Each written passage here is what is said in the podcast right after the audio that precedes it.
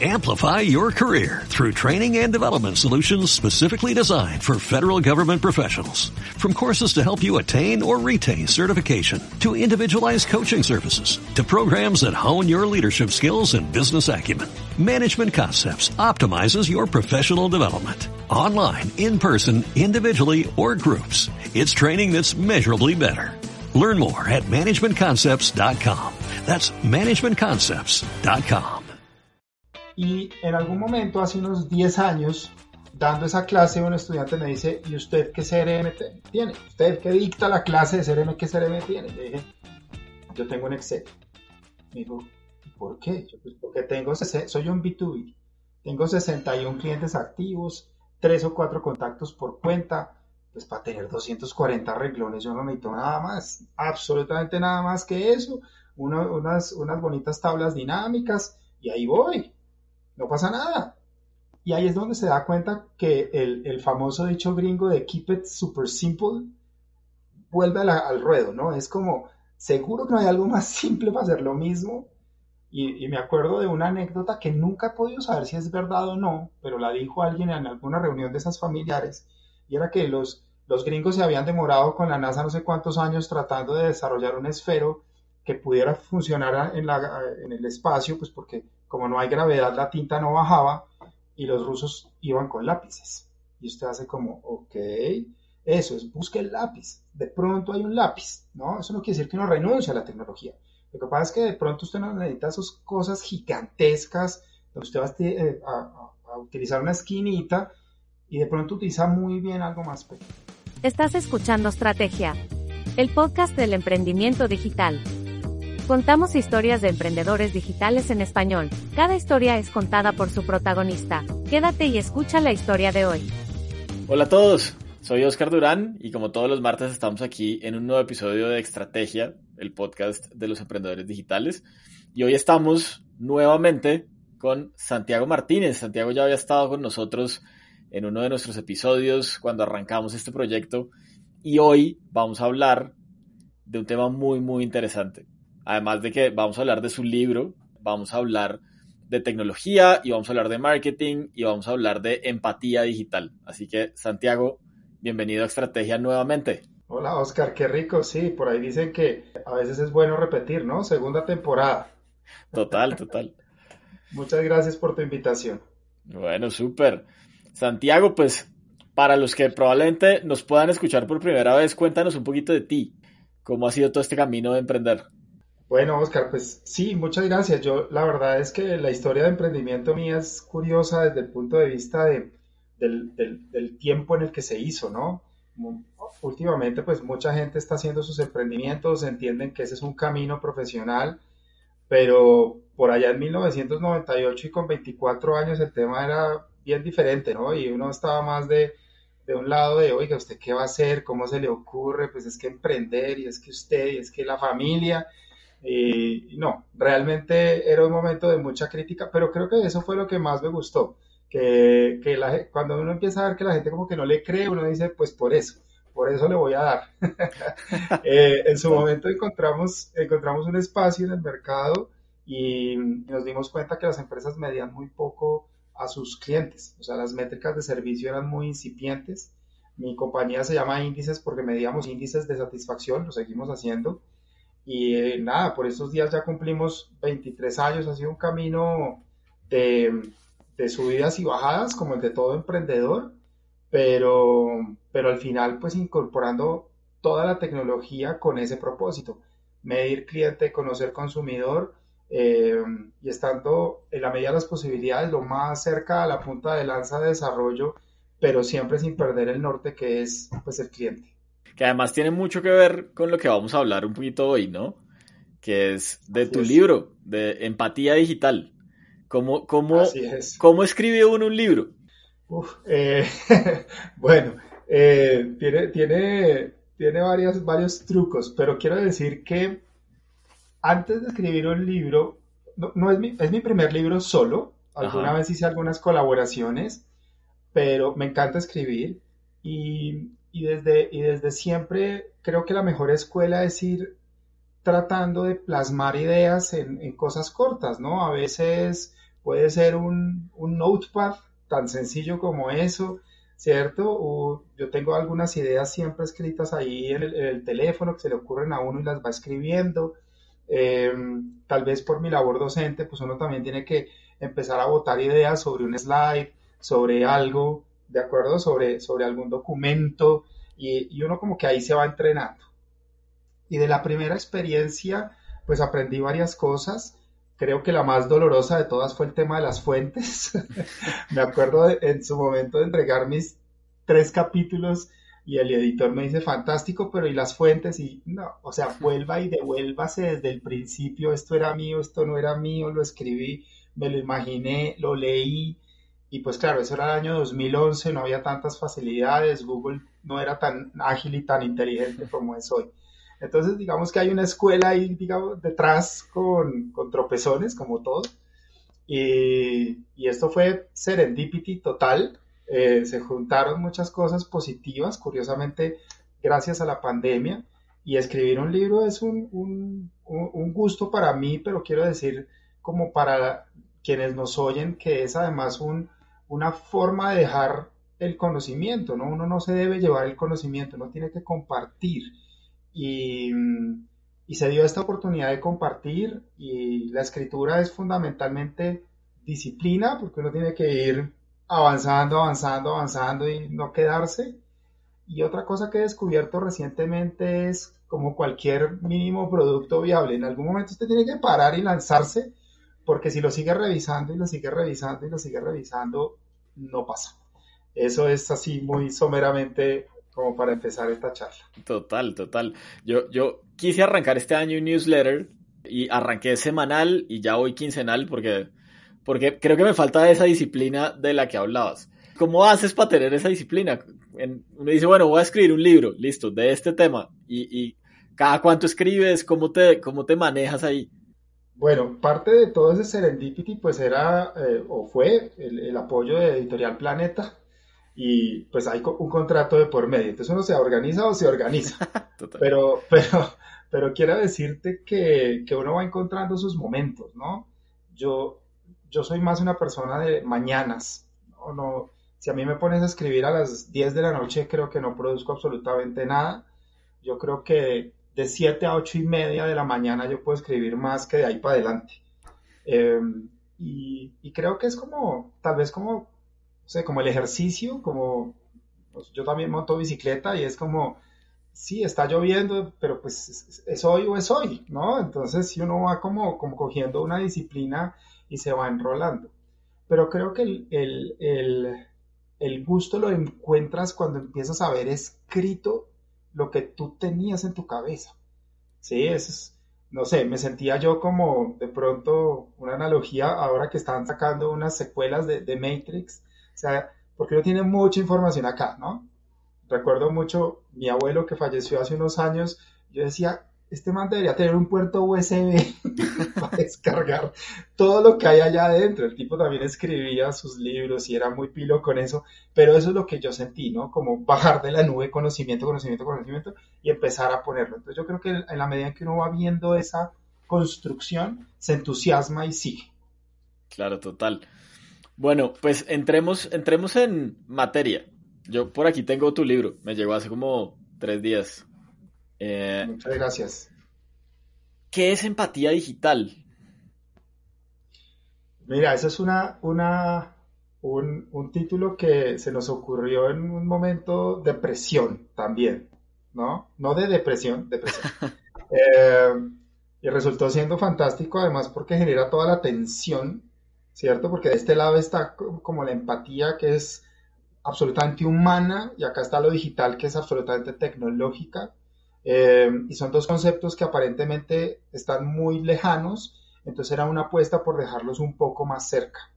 Eh, inicialmente a mí se me vino esa, ese, ese, juego de palabras a la cabeza hace tal vez unos 10 meses, 11 meses, porque hacíamos los comités de la empresa y yo decía, esto de no ver a nadie, de no entender cuál es su estado de ánimo, cómo reacciona ante ciertas cosas, incluso en la labor docente, porque cuando uno estaba en el salón uno echaba ojo y decía, este no está entendiendo, este sí la captó, a este le gustó, este tiene una pregunta, tienes una pregunta, ¿cierto? Porque en la cara uno les ve. Entonces yo dije, esto aquí la tecnología es muy buena para juntar muchas cosas, pero no tenemos, estamos perdiendo la empatía. Y la empatía estaba muy relacionada con no solamente ese ser humano que hay al otro lado en temas profesionales, de trabajo, sino qué está pasándole como persona. Y y, y ya, ya escrito el libro y en, en, un entorno bien agradable, el editor me escribe y me dice, el título que usted le puso al libro es muy largo, que es básicamente el subtítulo. Entonces, si tú ves el, el de aquí abajo, eh, yo escribí todo el libro más o menos sobre, o sea, eso era lo que tenía el primer renglón. Sí.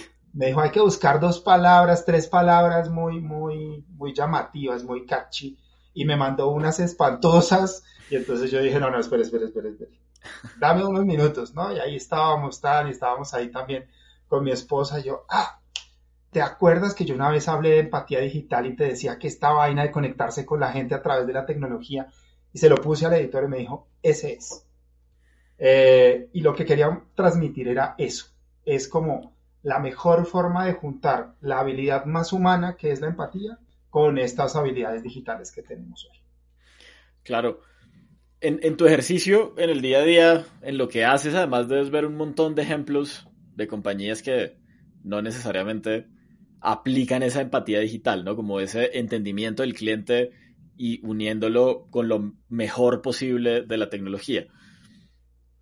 ¿Cómo hace uno como empresa para ser empático, digamos, en el mundo actual? Yo creo que la, la empatía si tú la ves como incluso como definición solita, sin el apellido digital, al final es poner a la persona en el centro, ¿de acuerdo? Al ser humano.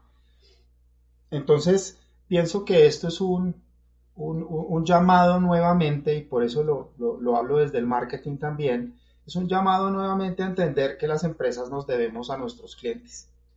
Entonces, cuando tú arrancas la estrategia, cuando tú arrancas la iniciativa y lo primero que haces es escuchar a tus clientes, lo primero que haces es proponerles alternativas, lo primero que haces es entender sus dolores, sus fricciones y trabajas a partir de eso, arrancas sobre la empatía.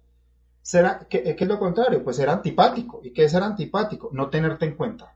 Entonces las empresas, en muchos casos, eh, se fueron por el lado antipático y es yo soy el que sé, yo hago el producto, tú adáptate, y eso es el, ser antipático. Pero esa, esa antipatía, digamos, venía desde antes, no es únicamente de estos momentos de transformación digital. Venimos de una serie de, de, momentos, incluso históricos, donde en los 80s y en los 90s, pues tú producías para vender y la gente se adaptaba a lo que tú producías y punto. Y lo que se producía se vendía. Entonces, esa antipatía venía arrastrada desde esa práctica, que en su momento era la, que era, y muchos nos quedamos con esa práctica y muchos no entendieron en el camino que había que volverse empático, es decir, empezar, como ahora decimos, de afuera hacia adentro de la organización. Ese, es bien interesante, de afuera hacia adentro, porque además cuesta muchísimo, y sobre todo en las organizaciones tradicionales, ¿no? Pues la, digamos como los bancos, consumo masivo, que durante muchos años han estado haciendo productos para salir a vender y no entendiendo lo que hay para hacer producto para salir a vender. Así es. ¿Qué preguntas hacerse pues para poder construir productos de afuera hacia adentro? Bueno, ahí en el libro hay varias preguntas, pero, pero a mí me encantan aquellas que tienen que ver con el conocimiento de la persona. Y, en, algunos de los apartes yo hablo de una variable simple pero súper poderosa, por ejemplo, que es el, ciclo de vida de la persona. no es lo mismo una persona que está, no sé, soltera, soltero, sin hijos, pero viviendo en la casa de los papás, el que vive solo y se independizó, el que ya tiene hijos, el que tiene perros, gatos, el que vive con sus abuelos, el que vive con sus tíos, el que responde por sus abuelos, el que responde, ¿no? Hay, hay, hay tantas dinámicas allí. Y, una de las cosas que me ha llamado la atención es, la pregunta es tan simple, es decirte, Oscar, ¿cómo estás? ¿Cómo está conformado tu hogar? Ya. y eso hace la diferencia entre entender a un Oscar, hombre de X edad, que hay 3 millones, igualitos a un Oscar que vive en familia y con unas condiciones específicas, ¿no? Entonces, soy amigo de, sugerir siempre la pregunta simple y poderosa que genera la división en dos, ¿no? El, el, saber y no saber. Ah, es que no sabía las edades y ahora las sé. Vale. Es que, no sé, no sabía las ciudades, ahora sí sé dónde viven mis clientes. Es que no sabía que otros SKU compraban, ahora sí lo sé. Pero todavía no sabe quién es la persona. Entonces, de alguna manera, toda la construcción que se hizo incluso desde la empresa, desde el emprendimiento, es entienda a sus clientes más allá de las transacciones. Y cuando yo sé quién es Oscar, quién es Santiago, quién es Pepito y Pepita, no por lo que compra, sino por lo que es, empieza a tener mucho más sentido y por eso la palabra empatía. Yo me acuerdo, Santiago, que yo tenía un jefe que era muy insistente con los temas tecnológicos para entender al cliente y él decía, pero mire cómo todas las compañías de Estados Unidos, Facebook, Instagram, todo el mundo conoce a su cliente con inteligencia artificial y machine learning y bueno, y, repetía mucho esas dos palabras, ¿no? Entonces, inteligencia artificial, machine learning. Hay otras dos que repiten mucho, ¿no? Y es analítica y big data. También, exacto. Ah, bueno, sí, exacto. No, con todo ese mundo de big data, ¿usted cómo no va a poder entender a su cliente? Exactamente. ¿Cómo, digamos, cómo empezar a unir esos dos mundos? ¿No? Porque, porque uno en el mundo del marketing, entonces llevamos muchísimos años escuchando de las personas, del buyer persona, el customer persona y demás. Y hacemos muchos ejercicios alrededor de eso. Pero cómo unir un poquito los dos mundos para no perder la empatía, porque es fácil perderla, me parece a mí. Como en este mundo fancy de palabras en inglés eh, y tecnología. sí, sí, sí. Eh, a ver, una, el planteamiento que se hace es, una vez yo entiendo al cliente, me tengo que voltear un ratico y mirar qué tecnología hay disponible, qué entrega esa tecnología, si resuelve o no resuelve mi problema y entonces empezar a mirar si tengo que desarrollar cosas propias, eh, buscar más aliados, etc. Entonces, si hay un ejercicio, eh, se me acaba de ocurrir una analogía a ver si te, si te hace sentido. Eso es como cuando, cuando está la profesora de primaria y le dice, niños, vamos a hacer hoy, no sé, a pinchar el papelito, ¿no? Cuando ya te da la instrucción, ella se voltea y espera que tú empieces a pinchar el papelito. Te puedes perder en el proceso, ¿de acuerdo? Entonces ahí vienen pues las iteraciones, las, eh, las nuevas versiones y yo creo que todo este, todo este andamiaje alrededor del design thinking, que es otra palabra en inglés que podría llegar a ser antipática, pero todo este andamiaje alrededor de iteremos, hagamos otro sprint, otra palabra en inglés, volvamos a hablar con el cliente, mostremos este avance al cliente, es una buena forma de no perder la empatía en el camino, ¿no? Porque tú das un paso o dos, volteas y le dices, voy bien, ¿sí? Como la profesora de Kinder, entonces uno le levantaba y le decía, voy bien, sí, te estás saliendo de la raya, ay, gracias, ahora sí voy bien, sí, ahora sí vas bien. Entonces, creo que ese ir y venir es, es la mejor forma de evitar esa desconexión, pero sí es bastante difícil de mantener. Claro, y hay muchas tecnologías en el mercado también, ¿no? Y, muchos, por decirlo de alguna manera, como socios o aliados que uno podría llegar a encontrar, ¿no? Entonces cada uno llega con un cuento distinto. Entonces yo tengo inteligencia artificial, el otro tiene inteligencia artificial más machine learning, entonces después le hablan de bots y después le hablan de, mejor dicho, de un montón de cosas que a lo mejor uno puede no entender o puede entender, pero en el caso que uno no lo entiende, ¿cómo hacer como ese assessment de, decir, bueno, todo esto es lo que hay, esto es lo que necesito. Uf, sí, y además a uno le, tiran a, vender el Mercedes-Benz cuando uno necesita un Renaulito. Exactamente. modelo 90, ¿no? Creo que mientras uno no pierda su horizonte de cara al cliente, es más fácil no caer en la tentación, porque esto es como es, es como apoteósico, ¿no? A ti te muestran estas soluciones y uno es como, wow, o sea, ya, estamos al otro lado, esta era, enamorarse de esos productos es muy fácil cuando ves lo, lo, relativamente fácil que es entender cómo se conectan, qué información arrojan, qué información te entregan, es muy fácil enamorarse de eso, pero creo que es entender cómo la tecnología te resuelve un problema y puede ser tan simple que uno a veces queda sorprendido. Yo, una de las materias que dicto, hablo todavía de la parte de CRM. Y digo todavía porque la gente piensa que eso es un software de hace 25 años y que eso está superado. lejos de estar superado porque siguen pensando que es un software. Pues exactamente lo mismo. Y en algún momento, hace unos 10 años, dando esa clase, un estudiante me dice, ¿y usted qué CRM tiene? ¿Usted qué dicta la clase de CRM, qué CRM tiene? Le dije, yo tengo un Excel. Me dijo, ¿por qué? Pues porque tengo, soy un B2B. Tengo 61 clientes activos, 3 o 4 contactos por cuenta. Pues para tener 240 reglones yo no necesito nada más, absolutamente nada más que eso. unas, unas bonitas tablas dinámicas y ahí voy no pasa nada. Y ahí es donde se da cuenta que el, famoso dicho gringo de keep it super simple vuelve al ruedo, ¿no? Es como, seguro que no hay algo más simple para hacer lo mismo. Y, me acuerdo de una anécdota que nunca he podido saber si es verdad o no, pero la dijo alguien en alguna reunión de esas familiares, y era que los, los gringos se habían demorado con la NASA no sé cuántos años tratando de desarrollar un esfero que pudiera funcionar en, la, en el espacio, pues porque como no hay gravedad, la tinta no bajaba y los rusos iban con lápices. Y usted hace como, ok, eso es, busque el lápiz. De pronto hay un lápiz, ¿no? Eso no quiere decir que uno renuncie a la tecnología. Lo que pasa es que de pronto usted no necesita esas cosas gigantescas, donde usted va a, eh, a utilizar una esquinita y de pronto utiliza muy bien algo más pequeño. Total, total. De hecho, hace poco me pasó algo con eso y era como, de repente me di cuenta que tenía como unas cinco aplicaciones para manejar como tareas y notas y todo ese rollo.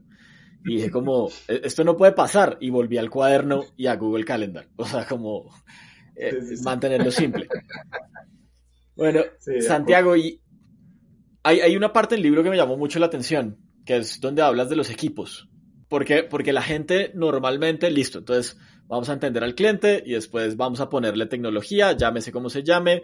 Hay, hoy en día hay un montón de posibilidades. Pero normalmente la gente en las empresas no piensa en cómo va a operar eso que está montando, ¿no? Y cómo le va a dar las capacidades analíticas a los equipos de marketing, por ejemplo, pues para poder gestionar eso que le va a empezar a llegar. Que muchas veces ni siquiera sabemos qué es lo que nos va a empezar a llegar. Así es. ¿Cómo estructurar los equipos? Bueno, mira que esa pregunta nos la hicimos con un, con un amigo y, socio de negocio que es Carlos Fernando Vega de la revista PM y el año pasado hicimos una ronda de, un estudio que creamos juntos que se llama CMO Tracker y ahí le preguntamos a los gerentes de marketing cuáles eran esas profesiones que digamos estaban entre comillas acostumbrados a, a incorporar dentro de sus equipos y empezamos a hablar de un ecosistema, porque muchas de esas habilidades ya no son tuyas, sino de un tercero, de una empresa prestadora de servicios. ¿Y cuáles eran esos personajes que iban empezando a aparecer y que decían, pero a mí nunca me enseñaron que yo iba a tener que hablar con un científico de datos? A mí nunca me enseñaron que tenía que hablar con un, con un psicolingüista, que llevamos más o menos unos ocho meses hablando con psicolingüistas.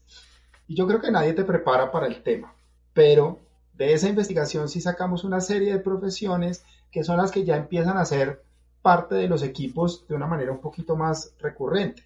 Claramente toda la parte humana, sociólogos, antropólogos, psicólogos, que de alguna manera ya hacían una parte fuerte, los que venimos del mundo de la investigación de mercados, nos hemos apoyado en esas ciencias hace mucho rato, eh, pero hoy con otros matices, ¿no? O sea, un, psicolingüista especializado en inteligencia artificial eso ya es otra cosa. Eh, y empiezan a aparecerte, bueno, los científicos de datos, el, de, el, el, analítico, el, más lo que va a pasar de aquí en adelante.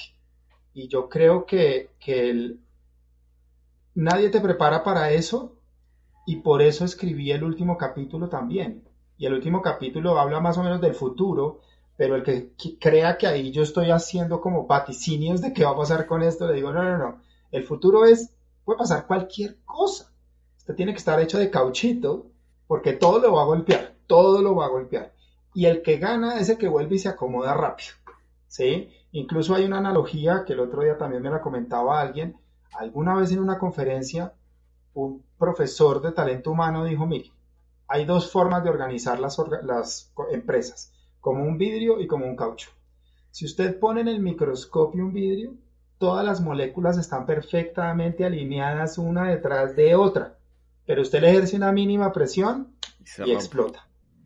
Si usted va al caucho, eso es un desorden, eso como que no hay pies ni cabeza, todo el mundo, todas las moléculas como andan a, su antojo, pero son capaces de doblarse. Entonces, es más ese segundo esquema, ¿no? Entender que no podemos predecir nada, eh, que nos acomodamos a lo que vaya apareciendo en el camino. Esa, analogía me encanta.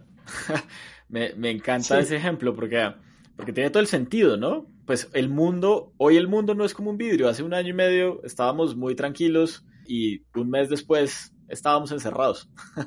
Eh, nos explotaron el vidrio. Nos explotaron el vidrio, tal cual, tal cual. Bueno, Santiago, muy, muy, muy buena conversación. ¿Cómo se puede aplicar realmente, digamos, como toda esta tecnología de inteligencia artificial para poder ser mucho más empáticos, digamos, ya como en el mundo real? Uno de mis objetivos con el libro, Oscar, era desmitificar la complejidad de la inteligencia artificial, ¿no? Mucha gente sigue oye la palabra y es como, uy, eso por allá hay programadores y codificadores y, por ahí así le, siguen botando palabras en inglés, y entonces y el Python y no sé qué, y datos no estructurados y el JSON, ¿no? el, otro día también una, una, una persona hablaba de una eh, anécdota y decía que cuando entró a trabajar le, le hablaban de JSON y que pensó que era una persona, y como al tercer día se dio cuenta que eran archivos. Eh, eh, y, todo eso se puede simplificar mucho. Yo planteo ahí dos caminos que no son míos, son, son unos caminos, digamos, ampliamente conocidos, pero que los, los, los, los simplifiqué lo más posible, que son los clickers y los coders. Los clickers, los que somos capaces, y me incluyo, de entrar a una consola de IBM, de AWS, de el que sea, y empezar a jalar pequeñas habilidades para generar una aplicación. Y la consola nos va escribiendo el código detrás inevitablemente al final necesitamos de programadores que terminan las últimas paticas, juntan con lo que hay que juntar, lo, vuelven un web service para que uno lo pueda acceder, etc. Pero al final es algo que, uno puede hacer, y hago la analogía en el libro del, rompecabezas, ¿no? Uno tiene, la, inteligencia artificial no, no le entrega a uno el rompecabezas armado, son las fichitas. Y gana el que sepa qué fichita conectar con la siguiente. Entonces, un camino es ser clicker, utilizar las consolas y poder arrastrar, dar clic, subir, bajar, equivocarse y seguir. Y otro, otro camino es ser coder, ¿no? ya es el que escribe el, programa, ¿no? Que la gente dice, va a tirar código. Y eso, eso, es, eso es como, mejor dicho, nadie sabe qué significó lo que dijeron. Sí, son personas que escriben y así como hay alguien que tiene la habilidad de coger un texto en español y escribirlo en, arameo, pues estos personajes saben cómo comunicarse con las máquinas a través de esos códigos. Y, lo quise poner así porque creo que la mayor, el mayor aporte es hacerles entender a los lectores que al final uno puede generar su propia aplicación de inteligencia artificial haciendo clics. Porque hace un par de años la gente empezó a hacer cursos de Python y cursos, bueno, fantástico. Si lo disfruta, aún mejor, ¿no? Aún mejor. Si entiende lo que está pasando, aún mejor pero no es estrictamente necesario, y menos a un nivel directivo, menos a un nivel estratégico, en donde también lo que yo pretendía y lo que pretendo con la lectura es sea un interlocutor relevante, sepa levantar la mano y decir, pero venga, ¿por qué lo hacemos así y no así?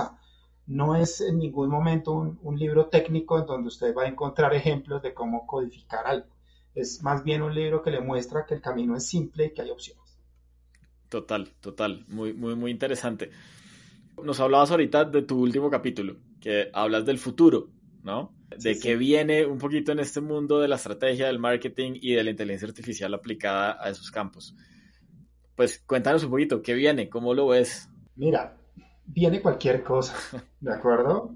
Hace unas semanas el señor Musk sacó su robot, creo que Adrede lo hace igualito a la película iRobot. Eh, y, aquí, hay, aquí se pueden montar todas las películas del mundo.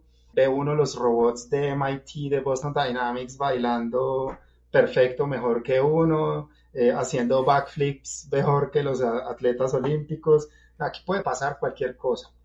Eh, y, yo no soy experto en futurología. Yo lo, que dije fue, venga, si yo miro hacia atrás qué era mi empresa hace 23 años, qué era mi empresa hace 15, qué era mi empresa hace 10, realmente qué me trajo a lo que hoy soy.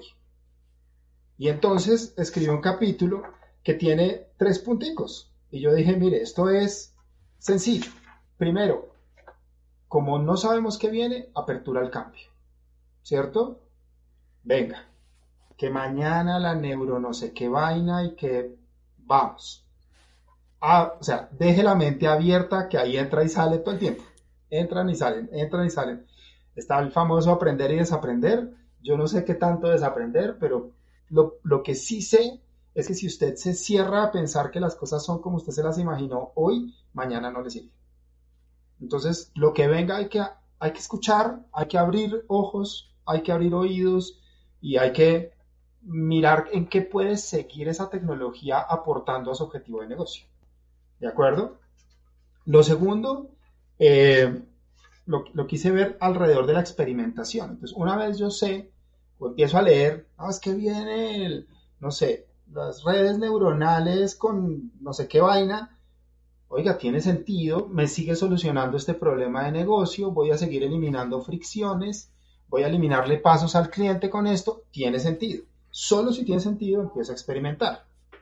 ¿Y cómo sé si tiene sentido? Pues vaya y pregúntele al cliente si tiene sentido. ¿No? Porque en el, en el, en el, en el, en el libro uno va a sentir, y por eso una última imagen que hay ahí, si quieres ahorita hablamos de ella, y es que uno tiene que volver, o sea, no se pierda, no se pierda. Ahí sí, siga la luz, siga la luz, siga la luz. Y cuando todo tiene sentido, métete a experimentar, a jugar. Tú sabes, como mucha gente que escucha el podcast, que las consolas y los fabricantes de inteligencia artificial siempre te dejan capas gratuitas. Entonces, si uno sabe qué va a entrar a hacer, pues hay cómo jugar sin mayores riesgos, ¿no? Equivocarse barato, como dicen hace ya años. Y el tercero, la resiliencia.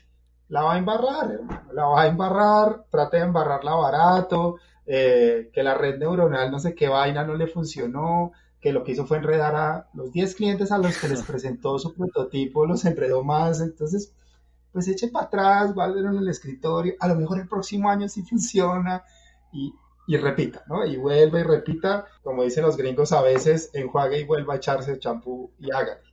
Eh, eso es más o menos lo que, de lo que hablo en el último capítulo y, creo que es más estar preparado para el cambio más que vaticinar cualquier cambio porque creo que ya en este momento es, es demasiado arriesgado imaginarse algo. Sí, total, total. Bueno, pues Santiago, ha sido una, ha sido una gran conversación. Muchas gracias. Además, lo, lo poco que llevo del libro me ha gustado mucho por la practicidad. Es, es muy práctico, como muy enfocado. ¿No? De cierta manera. Pues no es como, hay un montón de libros sobre estos temas que o se van al extremo de ser muy técnicos o se van al extremo de ser demasiado generales. Pero, pero creo que encontraste un buen balance ahí en la mitad. Sí, sí. Eh, de hecho, te cuento una anécdota súper rápido. los primeros capítulos que, que, que, a mí me salieron de la cabeza son los capítulos técnicos.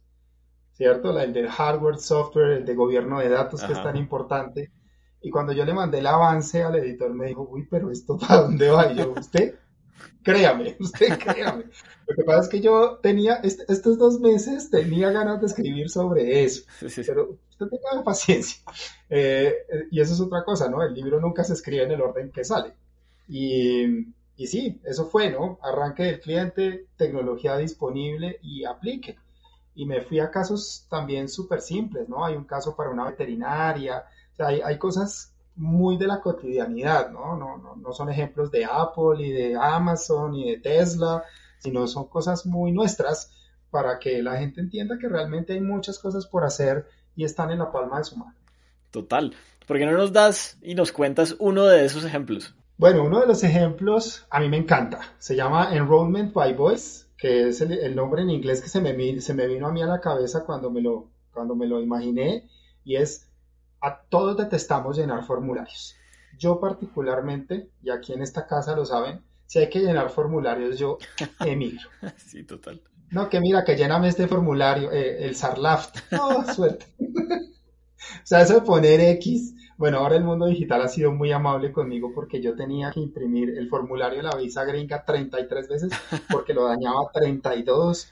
Yo soy de los que pone el segundo apellido en el segundo nombre. Espantoso. Entonces yo yo de alguna manera dije, debe haber más gente que detesta escribir formularios y me puse a hablar con gente y todo el mundo, claro, comunícate con nosotros, nombre, apellido, cédulas, dirección celular, y vuelve y dele, y vuelve y dele, y vuelve y dele. Entonces yo dije, bueno, tiene que haber algo más fácil. Y unas, y unas APIs que yo he venido trabajando muy internamente y, y en las aplicaciones es todo lo que tiene que ver con voz y con textos. Entonces, hay una tecnología que se inventó para los escáneres que se llama OCR, ¿cierto? Eso es reconocimiento de caracteres óptico. Eh, eso es de la época de un escáner y al final con, con, eso hoy se pueden llenar formularios. Entonces, rápidamente, ¿qué, tienes un qué, qué, problema tienes? El cliente no quiere hablar contigo porque no quiere llenar formularios. Entonces, la fácil. ¿Cómo se la hacemos fácil? Te vas a la evolución nuestra y dices que es lo único que hace el hombre, o la raza humana más que hombre, la raza humana que no hacen otros animales. Tienen un lenguaje y hablan pues déjelo que hable. Entonces, si yo digo, Santiago Martínez, tengo una gata que se llama Mosh, ¿cierto? Es una gata criolla de seis años que tiene problemas digestivos y que tiene tal medicina recurrente. Eso yo lo puedo voz a texto, texto OCR, OCR formulario. Y me quitaste la jartera de llenar el formulario. Entonces se llama Enrollment by Voice porque yo puedo hacer después una APP, por ejemplo, de una veterinaria, que es el ejemplo que te estoy dando, y yo debería poder coger así y decir, bueno, oiga, esta veterinaria está chévere, pero otra vez nombre, apellido, nombre de tu mascota, nada, pues yo hablo y al principio se equivocará y habrá que hacer varias iteraciones, pero en algún momento la vaina tiene que quedar llena sin que yo haga ninguna, ningún tipo de digitación. Entonces, ese es un ejemplo que está ahí y lo construyo desde atrás, cómo vas construyendo tú desde las APIs y qué entregas al final para resolverle al cliente un problema tan simple como detesto registrarme. Total. Lo, lo, que más me gusta del ejemplo justamente es que hablas del problema, o sea, como cuál es el problema que quiero resolver en el cliente, que eso, eso es algo que comúnmente no se hace en las empresas. Cuando, cuando uno llega a las empresas, el problema como que está por allá escondido y lo que está normalmente es vamos a utilizar inteligencia artificial, ¿no? Sin saber qué es lo que queremos resolver. ¿Y cómo para? Sí, exacto. De acuerdo. Exacto, total. Así es. Bueno, pues Santiago, hoy, hoy no te voy a pedir que me recomiendes un libro porque evidentemente vamos a recomendar el tuyo. Sesgado. Exactamente. Pero, pero sí te voy a pedir un poquito como qué mensaje darle a las empresas, sobre todo a las empresas tradicionales y como a los empresarios que a veces como que se abruman con tanta información que hay y uno no sabe como qué camino tomar. 80% ah, personas, 20% tecnología. Eso es algo con lo que me metí, que me metí en la cabeza y que lo utilicé hasta para diseñar la carátula. Y es, eh, usted tiene que partir de las personas, de sus clientes, de sus empleados, porque aquí se puede hacer mucho con con, todo el employee engagement y todas esas cosas en inglés que hay hoy también alrededor de eso. Eh, y es 80% personas también es su equipo, porque es que un equipo de trabajo que no está preparado tampoco va a dar grandes soluciones. Y, y, ahí pongo, eh, en el, en el hay un capítulo donde yo le digo a, simulo un correo electrónico y le digo, Oscar, gracias a usted y a su super eh, productividad, la compañía le asignó un jet privado con una sola condición, lo tiene que manejar usted. Entonces yo digo, eso es lo que uno siente cuando le dicen, compramos la suscripción de inteligencia artificial. qué hago con eso? primero cuénteme, ¿sí? Primero veamos si necesitamos el avión, pero ¿y qué es lo que va a resolver? Pero más allá de los problemas de lo que ya hemos hablado suficiente es, nunca pierdan de vista a las personas, ni a sus clientes, ni a su equipo porque la transformación digital es una transformación de personas, no de tecnología. esa última frase me encantó. Evidentemente es mucho más de personas que de tecnología. Bueno, Santiago, muchas gracias. Creo que esta segunda vez en el podcast también ha sido, así como la primera, una gran conversación. Así que muchas gracias por aceptar nuestra invitación nuevamente. A ti, a ti, muchas gracias por tenerme aquí de nuevo. Muchísimas gracias por darle ese impulso al libro. Espero que a ti y a muchos más les guste lo que escribí y, animarlos también a que escriban sus cosas, a dejarle a la gente el conocimiento que para eso está, para compartirlo. Seguro, seguro sí. Bueno, muchas gracias a todos por haber estado conectados hoy con Extrategia. Les recuerdo que nos pueden seguir en cualquiera de las plataformas de podcast y en nuestro sitio web como. Muchas gracias y nos vemos el próximo martes. Chao, chao. Amplify your career through training and development solutions specifically designed for federal government professionals. From courses to help you attain or retain certification, to individualized coaching services, to programs that hone your leadership skills and business acumen, Management Concepts optimizes your professional development. Online, in person, individually, or groups, it's training that's measurably better. Learn more at managementconcepts.com. That's managementconcepts.com.